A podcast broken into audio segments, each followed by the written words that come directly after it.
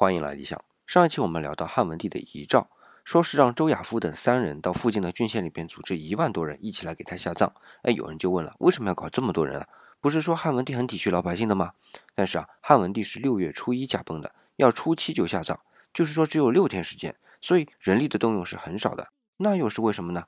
就是为了减少悼念的时间嘛。所以《汉书文帝纪》里啊，班固在结尾有这么个评论，说汉文帝在位二十三年。宫殿车马一样都没有增加，而且理想讲补充的是啊，宫殿里的装饰也是一直都非常简朴。那除了装饰啊，也可以看出汉文帝对于生活的简朴。而我指的是两性生活啊。那对待妾室也是一有机会就放回老家，包括他哥哥的那些遗孀们啊。所以这一点后世的很多皇帝就是很难做到的。那还有个例子啊，就是明夷仓公犯了一些不那么重要的法，他女儿啊直接向汉文帝请求。结果啊，索性就废除了肉刑。那这一点呢，也看得出他对于女性的一种尊重。